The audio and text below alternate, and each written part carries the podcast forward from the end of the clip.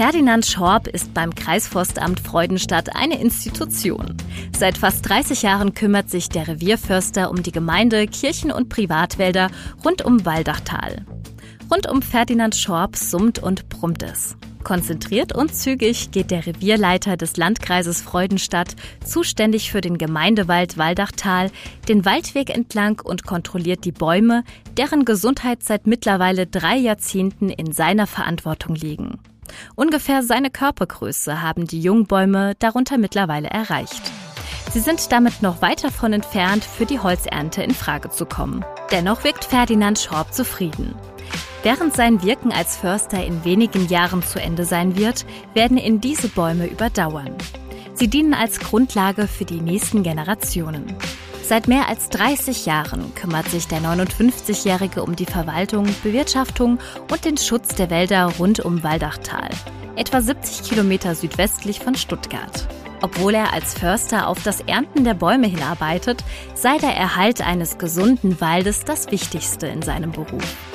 Ohne die Pflege des Baumbestandes hat der Wald keine Zukunft. Einfach nur auf den Ertrag zu achten, würde kurzfristig zu mehr finanziellen Erlösen führen, wäre aber langfristig eine Katastrophe. Ein Szenario, das es so bereits schon gab. Im 18. Jahrhundert wurde im Zuge der Industrialisierung deutlich mehr Holz gefällt, als nachwachsen konnte. Ergebnis? Viele zusammenhängende Waldgebiete, darunter auch der Schwarzwald, wurden dadurch fast völlig abgeholzt. Der sächsische Oberberghauptmann Hans Karl von Karlowitz 1645 bis 1714 erkannte das Problem und prägte erstmals den Begriff der Nachhaltigkeit.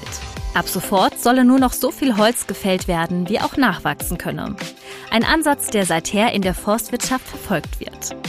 Nachhaltigkeit bedeutet für mich, so zu wirtschaften, dass die nachfolgende Generation die gleichen Möglichkeiten vorfindet wie wir, sagt Schorb. Die Nutzung des Waldes müsse so erfolgen, dass gleichzeitig dabei Neues entstehen könne, wie es auch bei der Holzernte der Fall sei. Wenn ein großer Baum gefällt wird, kommt mehr Licht auf den Boden. Dort kann dadurch wiederum neues Leben entstehen. Dieses Wissen, das ihn der Wald lehrt, möchte der Förster auch an die nächsten Generationen weitergeben. Häufig führt Schorb daher Kindergarten und Schulgruppen durch den Wald, um ihnen sein Verständnis für Natur näher zu bringen. Ziel? Der Nachhaltigkeitsgedanke soll von der gesamten Gesellschaft gelebt werden. Auch der Befestigungsspezialist Fischer mit Sitz in Waldachtal geht mit gutem Beispiel voran. Gesellschaftliche Verantwortung und aktives Umweltmanagement hat bei uns von Anfang an eine wichtige Rolle gespielt, so Christian Ziegler, Nachhaltigkeitsmanager bei Fischer. Seit den 1970er Jahren nutzt das Unternehmen beispielsweise Quell statt Trinkwasser zu Kühlzwecken. Und seit den 80er Jahren Abwärme zur Gebäudeheizung mit Wärmepumpen. Das Ziel? Wir streben langfristigen ökonomischen Erfolg in Einklang mit Umwelt und Gesellschaft an. Nachhaltigkeit bedeutet für uns, die Zukunftsfähigkeit des Unternehmens sicherzustellen, betont Ziegler. Revierförster Schorb hat unweit von den Fischerwerken ein eigenes Projekt initiiert. Mit einer Gruppe von Firmlingen pflanzte er 2010 in einem Kirchwald den Grundriss der Kirche von Altheim mit 100 Linden und 200 Heimbuchen.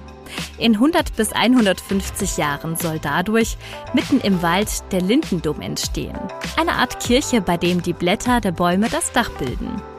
Das fertige Projekt wird keiner der Beteiligten jemals zu Gesicht bekommen, kann doch eine Linde bis zu 1000 Jahre alt werden.